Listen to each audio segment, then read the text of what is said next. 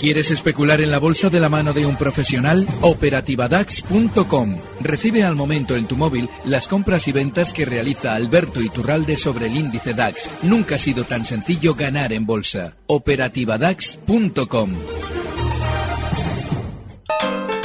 El consultorio de cierre de mercados. Y saludamos a Alberto Iturralde, analista independiente. Alberto, buenas tardes. Muy buenas tardes, Gema. Gracias por estar de nuevo aquí con nosotros. Nada, gracias por hacerme un huequito. Muchas gracias. ¿No te da la sensación de que esto ya lo hemos vivido antes, lo de Grecia? Sí, sí, sí, ese día la marmota de nuevo.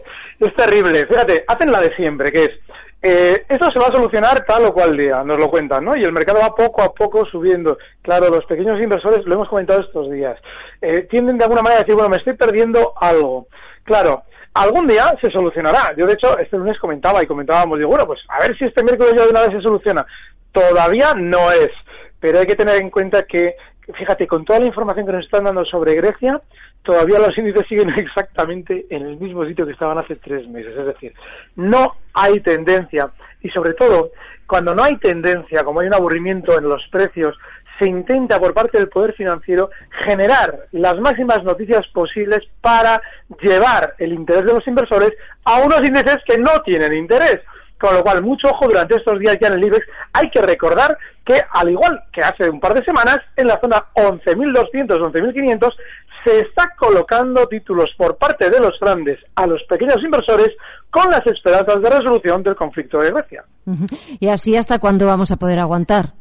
Nos lo tendrán que decir ellos por desgracia. El problema que tenemos en el mercado es que a veces podemos prever o, bueno, por lo menos eh, tener una idea de qué va a ser un valor o un precio o un índice o el mercado en general. Lo que no sabemos es cuándo lo va a hacer. Así es que, bueno, pues eh, estos poderes financieros que nos están dando la información atienden al detalle de los mandatos del sistema financiero. Así es que en el momento en el que nos digan que todo es maravilloso y que tenemos que comprar o tener confianza, hay que hacer, bueno, no abrir cortos todavía, pero sí mantenernos al margen. Todavía no es el momento. Y ese y qué o sea, ahora mismo en este momento de volatilidad, en este escenario eh, en el que se repite eh, las propuestas, las mismas contrapropuestas, que no sabemos si hay acuerdo o no hay acuerdo, ¿qué sectores o qué valores son los que mejor podrían estar preparados para uno de los dos escenarios, que salga un acuerdo, que no salga. Bueno, fíjate, eh, ahora mismo, ahora mismo, el, lunes pasado comentábamos que yo no veía nada claro ahora mismo. Solamente hay un valor que es técnicamente gamesa, siempre y cuando seamos muy prudentes, que en el que se puede intentar algo, o Viscofan, por esas tendencias alcistas de largo plazo. Pero sí, sí pasa algo muy importante, y es que en todo este proceso de esta semana, en el que nos generaban la esperanza la sensación de que se iba a resolver todo, para luego no resolverse nada, bueno, pues todos los valores han llegado en su rebote a donde debían. Es decir, yo, yo comentaba la semana pasada el caso de Gamesa, ¿no? Decía, bueno, estos seguramente terminarán porque ha tenido mucha caída rebotando las zonas de 26. Bueno, pues tate. En el momento en el que han empezado a generar esperanza, el valor ha ido poco a poco, tiki, tiki, tiki, desde la zona 24.50 hasta 26 y en 26 ha hecho resistencia. ¡Ay! Y nada, no, lo de Grecia no se soluciona. Claro, alguien podrá decir, bueno, ¿qué tiene que ver en Agas con Grecia? Nada, pero es que todos los valores van de la manita hacia las zonas de resistencia y como todos lo han hecho ya durante estos días, ahora durante estos días quizás lo que nos merezca la pena es mantenernos relativamente al margen del mercado y solamente mirar esas pequeñas excepciones, el caso de Gamesa que he citado antes, y probablemente Biscofan, pero con muy poquita parte del capital, porque no hay absolutamente nada ahora que nos deba hacer eh, pensar que esto va a subir sí o sí. Pues vamos a ver qué le preocupa al primero de nuestros oyentes. Pedro, muy buenas tardes. Hola, buenas tardes. Díganos. Mira, eh, antes que nada daros las gracias por llamarme y bueno, pues os quería preguntar por dos valores, por Grifols y por Endesa, que bueno, hoy ha habido una noticia un tanto peculiar, pero bueno, a ver cómo podrían reaccionar de cara a la solución de la crisis. ¿Tiene acciones de las dos? Sí, sí, tengo de las dos. Venga, gracias Pedro. Buenas tardes. A ver, ¿qué pasa es verdad con Endesa? Bueno, pues en Endesa pasa que eh, en todos los valores, cuando el, el, precio, fíjate, en el caso de Endesa, eh, es importantísimo abrir el gráfico de largo plazo. ¿Y por qué digo de largo plazo? Endesa hace tres años, en junio, julio de 2012, cotizaba en zonas de cinco, 5,50. Desde entonces inició una subida que ha culminado en estos meses atrás, justo en abril, en zonas de 19 euros. Es decir, un 240% de subida. En el momento en el que vemos valores que han realizado esos movimientos hasta cierto punto, en este caso incluso lineal, es decir, no ha tenido demasiados problemas en la subida Endesa en estos tres años, pues lo que sucede es lo que tiene que suceder, que nos vienen a decir que alguien está muy interesado en el valor y que lo va a comprar, y que nosotros si compramos Endesa nos vamos a hacer millonarios, sin pararnos a pensar que estamos comprando en 17.52 al cierre de hoy, lo que hace tres años nadie quería en 5,50. Así es que mucho cuidado con todas esas informaciones de que si alguien va a entrar, porque cuando alguien entra, alguien sale, y normalmente el que sale sabe más que el que entra. Así es que cuidado con esas cosas y sobre todo teniendo en cuenta en el caso de Gamesa que hay unas zonas técnicas importantísimas justo en los 17,20, cerrando en esos 17,52. Si tiene más rebote durante estos días será hasta zonas de 18. Ahí tiene resistencia. ¿Y Grifols? Bueno, el caso de Grifols es, es, eh, terrible en el plano técnico, porque tiene en los 35 euros, lo hemos comentado contigo, Gema, y con Fernando durante estas semanas, que tiene un soporte brutal. Bueno, es importantísimo a la hora de entrar en Grifos tener en cuenta ese punto, esos 35 euros. Si nos cierra por debajo es para salir. Así es que, como ahora está relativamente lejos, está en 36,68, mejor a la hora de entrar. Esperamos un recorte hasta esa zona 35 y si estamos ya dentro, ahí en 35 ponemos el stop. Donato, muy buenas tardes. Hola, buenas tardes. Díganos. Mire, yo le quería preguntar, bueno, en principio, eh, tal como le he dicho a su compañera, bueno, vaya por delante las gracias al programa. ¿eh? Gracias a ustedes. Eh, por AENA, ¿Sí? soportes y resistencias. Ujú. Endesa se me lo acaban de contestar. Sí. Y, y Resol, De acuerdo. también soportes y resistencias. Mejor le, le escucho por la radio, ¿eh? Sin problemas. Gracias Vuelvo. por llamarnos. A usted, adiós. Adiós. A ver, vamos con AENA. Vale, no hay nada peor para un valor que ha funcionado bien que circunstancias como entrar en el IBEX. ¿Por qué? Porque como todos los fondos de inversión que por sus estatutos o su normativa propia tienen que replicar al IBEX, deben comprar los valores que entran al IBEX, todos los núcleos duros de las empresas, eh, hay que tener en cuenta que AENA antes de salir a bolsa en parte es privatizada, se los dan a sus amigos para que sus amigos, tal o cual empresa, los saquen a bolsa. Bueno, pues esos amigos son el núcleo duro y esos amigos son los que han mantenido a, a AENA con todo el sector aéreo mm, apoyando en niveles de 95 y 96 durante dos meses. ¿Qué es lo que pasa? Que una, una vez que ha entrado en el IBEX, como todos los fondos compran, esos amigos venden. Esos amigos que son los que saben lo que va a pasar y los que seguramente tenderán a empujar el valor a la baja para rentabilizar o cerrar todo el negocio que consiste en vender en zonas de 95 lo que vamos a recomprar seguramente bastante por debajo. Como todavía no ha roto a la baja un soporte clave como el 92, se puede seguir dentro de AENA, que cierra en 93,10.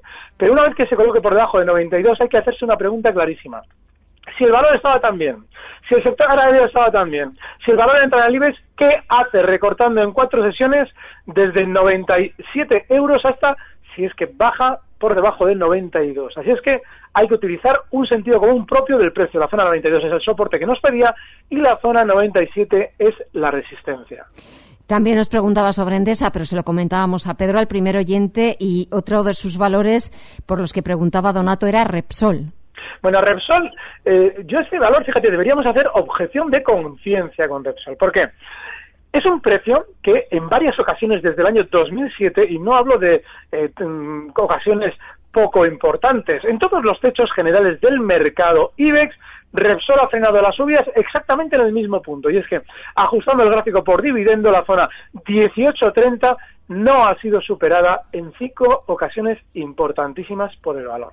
A partir de ahí, el valor recorta siempre y ahora seguramente si queremos entrar debemos buscar un soporte. Como no nos quiere romper al alza esa zona 18.30, la zona de soporte más importante es 15, está justo en el medio, está en 16.51 cerrando y bueno, pues nada, no hay que tocarla hasta que llegue a 15. Ahí en el soporte colocamos nuestra entrada y nuestro stop, un cierre por debajo de 15 y nada, pues desgraciadamente hasta que no rompa alza los 18.30 no hay vida en Repsol. Daniel, muy buenas tardes. Hola, buenas tardes. Díganos. Yo quería comentar al señor Iturralde Sí. que, que con el tema de Grecia, que si sube, que si baja, mm, yo es una apreciación que yo tengo. Creo que cuando baja se, se llega a los mínimos del jueves y es donde vuelve a rebotar. Eh, entonces, ¿qué cree el que? mm, yo pienso que es difícil que, baja, que, que que supere ese suelo del jueves. Entonces, ese rebote del, del jueves al martes de esta semana pues ha tenido una oscilación en algunos valores del 6 hasta del 8% para aprovechar esas esas subidas, ese, eh, eh, ese movimiento lateral. ¿Qué opina él? Que me diese suelos y resistencias de Iberdrola y de Telefónica para a ver si puedo aprovecharlos. Gracias. Gracias a usted. Vale. A ver. Pauta es todo aquel movimiento repetido en el precio que se cumple hasta que nosotros intentamos aprovecharlo. En ese momento ya cambia y nos pillan. Así es que ojo con eh, esa observación que él ha hecho, que tiene sentido porque efectivamente la semana pasada, el jueves, eh, frenaba las caídas del IBEX en los 10.650, que son un soporte. Por eso frena. Y por eso lo llevan hasta ahí, antes de dar una mala noticia. Bueno, pues esa es una zona de soporte clave, pero hay un problema. Ahora mismo a la hora de entrar en el IBEX, si lo vamos a hacer en el caso de que recorte hasta los 10.650, debemos ser coherentes. Si algo se tuerce, es decir, si ya vemos al IBEX al de dos días por debajo y, por ejemplo, un 1% por debajo en la zona 10.500, bueno, pues ya hay que plantearse que igual esa pauta no se está cumpliendo, con lo cual habría que aplicar un stop. Si es muy difícil por arriba, que se rompan zonas de 11.500 porque en esas zonas es en las mismas zonas donde siempre nos dan las buenas noticias, con lo cual es en las zonas en las que ellos están vendiendo a nosotros, los pequeños que nos creemos lo que ellos nos cuentan. Con lo cual, a partir de ahí, ahí tenemos la resistencia, en los 11.500. Iberdrola, bueno, es un valor que ha funcionado fenomenal dentro de la electricidad y es un valor que tiene algo muy bueno, que es un soporte muy claro. Los mínimos que ha marcado durante esta semana en la zona 620 hoy cierra en 6.34, esos mínimos en 6.20 son una zona de soporte. Si él lo va a intentar aprovechar, ojalá, en el caso de que recorten el IBEX, le lleven hasta ahí a Iberdrola, porque ahí tendrá un soporte clarísimo. Telefónica. Este valor, Telefónica, es un precio que me tiene ahí muy mosca, y explico por qué. Para que se genere un sentimiento positivo en el mercado, como el valor tradicional por excelencia en la bolsa española en los últimos 30 años es Telefónica bueno, pues se necesita que Telefónica dé una alegría para de alguna manera hacer creer a todo el mundo que efectivamente ahora sí, ahora el mercado ya está bien, porque Telefónica ha llegado a máximos. Esos máximos que en el año 2000, por ese ajuste de dividendos, llegaban a ser de 14,40 euros, están todavía lejos de los 13,42.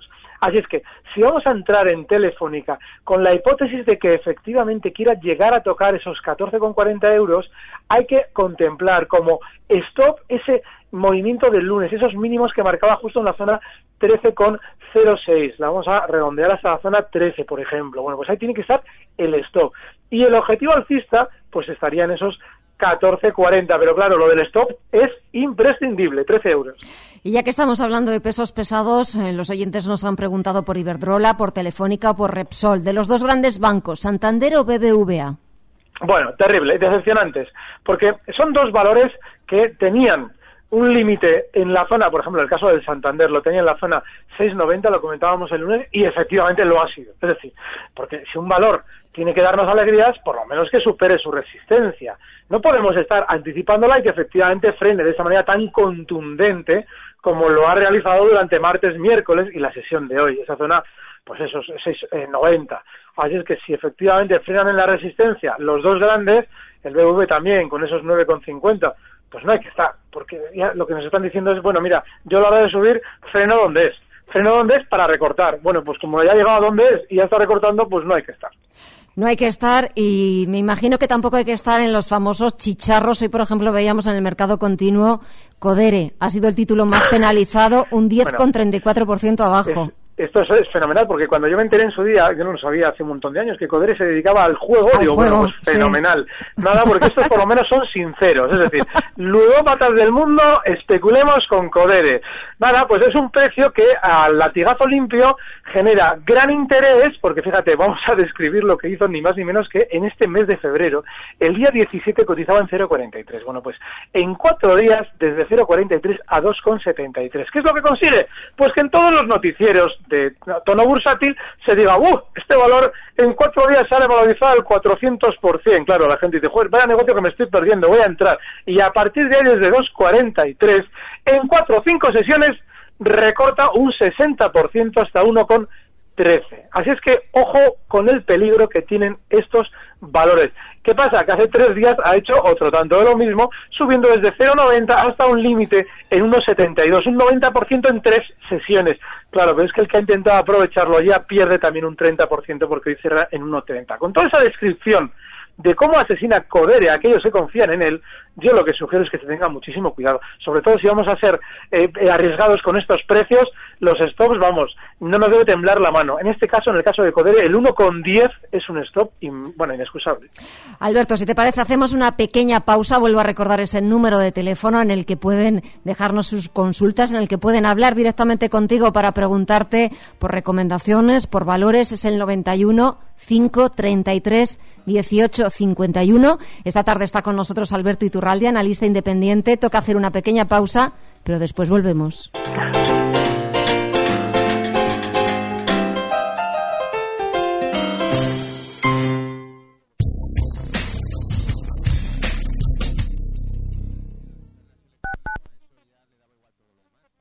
En Internet existen muchas maneras de invertir tu dinero. Por ejemplo, puedes invertir en un crowdfunding para construir una impresora 3D que imprime burritos mexicanos. Si no te lo crees, búscalo.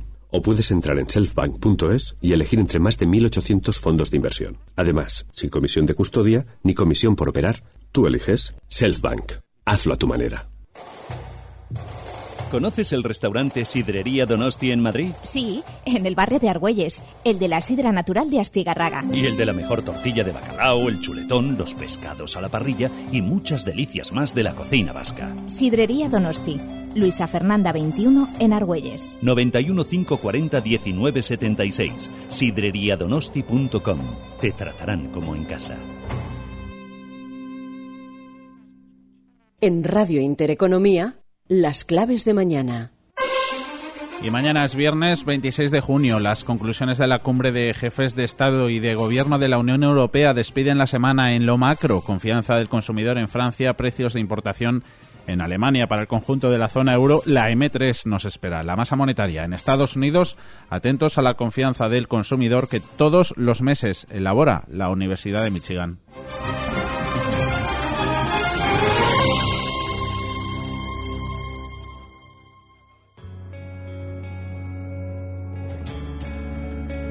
Escuchan ustedes Radio Intereconomía.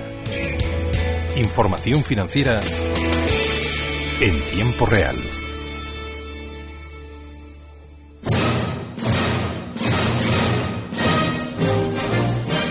Visión global.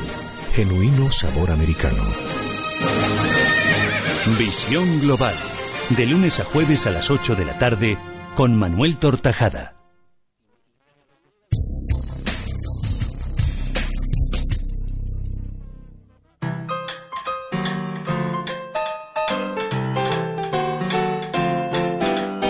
El consultorio de cierre de mercados.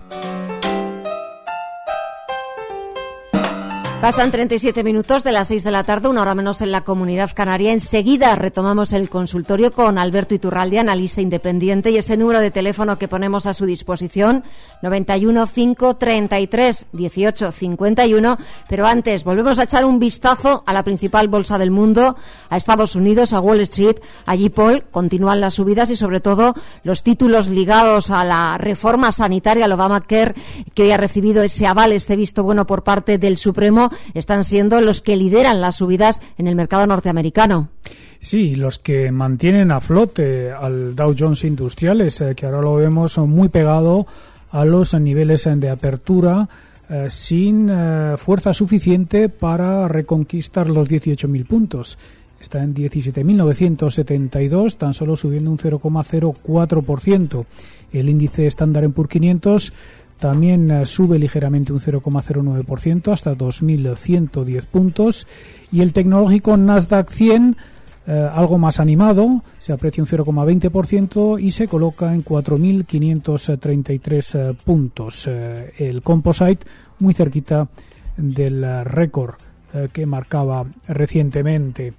En cuanto a los valores del Dow Jones, como decimos, son aquellos eh, ligados al sector de salud eh, los que ejercen el principal motor de la renta variable americana. Es el caso de United Health, está liderando las subidas del promedio industrial. Sus acciones se aprecian un 2,8% hasta 122,49 dólares cada una después de que el Tribunal Supremo de Estados Unidos dictaminara que eh, los créditos eh, fiscales federales siguen siendo legales para sufragar la contratación de seguros eh, médicos a través de los estados, en todos los estados del país. Verizon también subiendo más de un 1%, lo mismo que Intel y Disney, que ha aprobado un aumento del 15% del dividendo. Se está apreciando ahora en bolsa un 0,98%. Del lado de las pérdidas, hoy tenemos al fabricante de maquinaria pesada Caterpillar cayendo un 1,15%, al de fabricante de material deportivo Nike o Nike que se deja un 0,97% y American Express un 0,85% abajo. Gracias, Paul. Ese es el comportamiento de la principal bolsa del mundo, los títulos que más están subiendo. Y también ahora echamos un vistazo a otro mercado, al mercado de los fondos de inversión, porque ya está sentado a nuestro lado Antonio Banda, consejero delegado de Phil Capital. Antonio, muy buenas tardes. Hola, buenas tardes. ¿De qué toca hablar esta tarde? Bueno, eh, vamos a hablar un poco de los temas, del tema de los costes en fondos de inversión. Hemos sacado hoy un post comentando, eh, hemos hecho un análisis de los cerca de 6.000 fondos que hay españoles y hemos visto cuál es su coste medio, cómo está sobredimensionado el coste actual de los fondos y cómo es necesario hacer cierto ajuste con esos fondos, ¿no? Ver sobre todo la, sobre todo los partícipes, ¿no? Y, eso es una de las características de Phil Capital. Somos una herramienta que con, por, medio de nosotros lo que consigue es saber de, primeras y sin hacer mucho más es cuánto te cuesta actualmente tu cartera de fondos. Y nosotros te ofrecemos una que se corresponde además a tu perfil eh, de riesgo y normalmente estamos teniendo de media un ahorro, pues por, por decirte un, un cliente de 10.000 euros, nuestra herramienta cuesta 150 euros al mes y nosotros, incluido nuestro coste, puede ahorrar hasta 400 euros, ¿no? O sea, ese es el, es el exceso de valor que están cargando las entidades financieras en la distribución de los fondos. ¿no?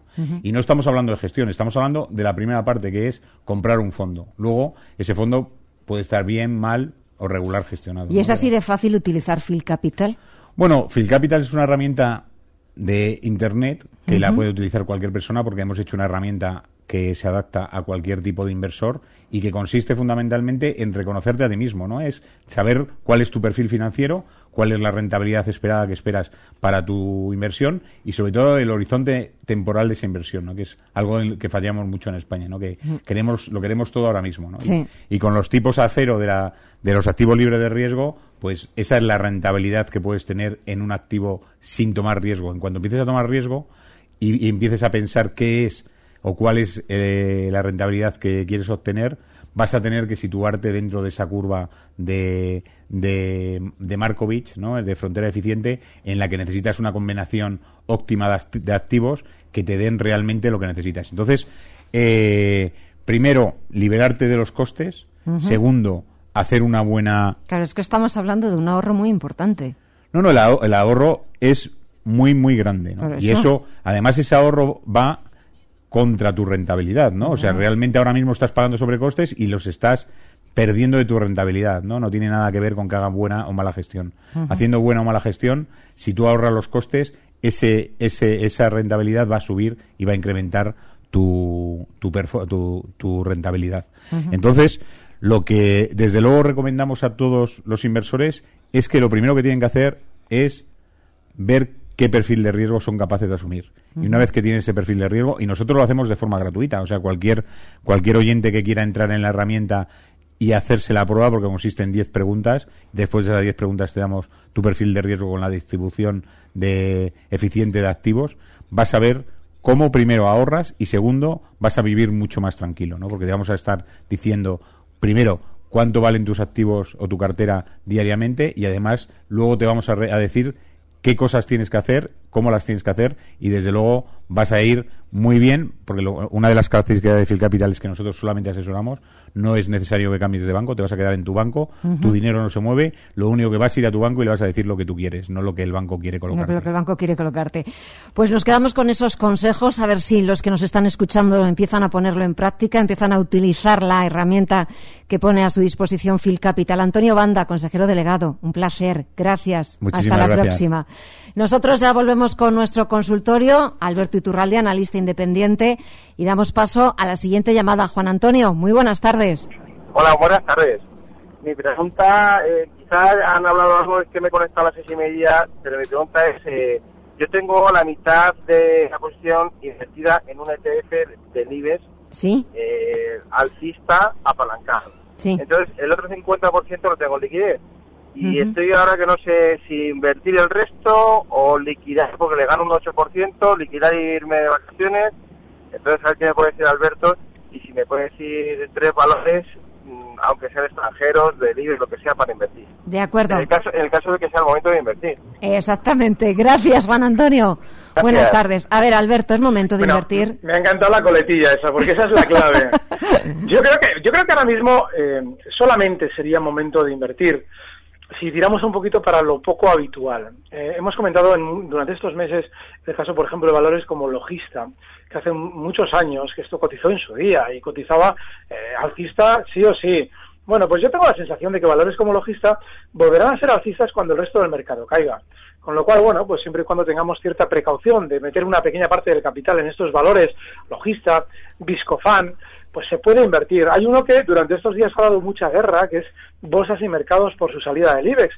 Bueno, antes de la salida del IBEX había tenido ya un recorte fortísimo. Luego, fenomenal. Todos son esos son los ingredientes normalmente de un valor que quiere rebotar en el medio plazo. ¿Por qué? Porque el cuidador de bolsas y mercados que sabe perfectamente que lo van a sacar del IBEX y sabe perfectamente que los fondos de inversión tienen que venderle porque lógicamente ya no está en el IBEX, bueno, pues lo tira para que eh, para comprar todo lo que los fondos venden, comprarlo lo más barato posible y una vez que ya tiene las alforjas llenas, tiende a rebotar. Es decir, yo lo que utilizaría son estrategias alternativas a todo lo que se nos está eh, haciendo creer con respecto a la economía griega, con respecto a la, comunidad de, la economía de la Unión Europea.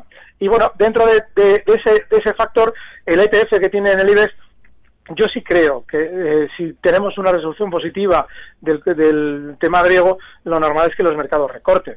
Así es que él decidirá esa posición alcista si la quiere mantener. José María, buenas tardes. Hola, buenas tardes. Díganos. Mira, a ver, quería hacer un par de preguntas. Uno por Bankia primero. Venga. Y luego la otra por una compañía del MAP, se llama Neuron Biopharma. Es que el, el lunes, el martes, da una acción de, de Neol ¿Sí? una, una filial suya que va a salir a bolsa en el mes de agosto, septiembre, por cada correo neurón. Entonces, a ver qué le parece al analista la operación esa. De acuerdo. Gracias. Gracias, José María.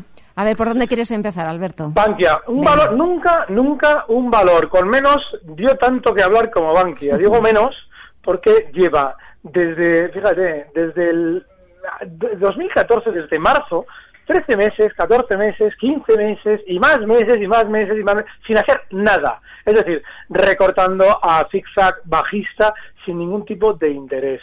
Rebota hasta una zona que técnicamente es de resistencia, 1,20 durante estos días, y a partir de ahí recorta, como esperabas. Vale, pues nada, en estos valores no hay que estar. Ahora está ya de capa caída, lo normal es que continúe recortando desde el 1,167, donde está ahora, estas zonas de 1,15, donde seguramente lo apoyarán, y nada, más en la vida de Bankia, que no tiene ningún interés. El otro valor era Neuron Biopharma, ¿puede sí, ser? Sí, sí, sí, puede ser. Pues nada, ese valor no tiene tampoco absolutamente nada, porque eh, estos días rebotaba desde zonas de 2,05 hasta 2,60, claro, alguien dirá, qué barbaridad de rebote! Claro, que es que es un, es un valor del MAP, del mercado alternativo bursátil, con muy poquito volumen, y sobre todo lo que debemos es tener en cuenta que este precio en esa zona 2,60 que no supera en varias ocasiones pues tiene una resistencia tan grande que no merece la pena.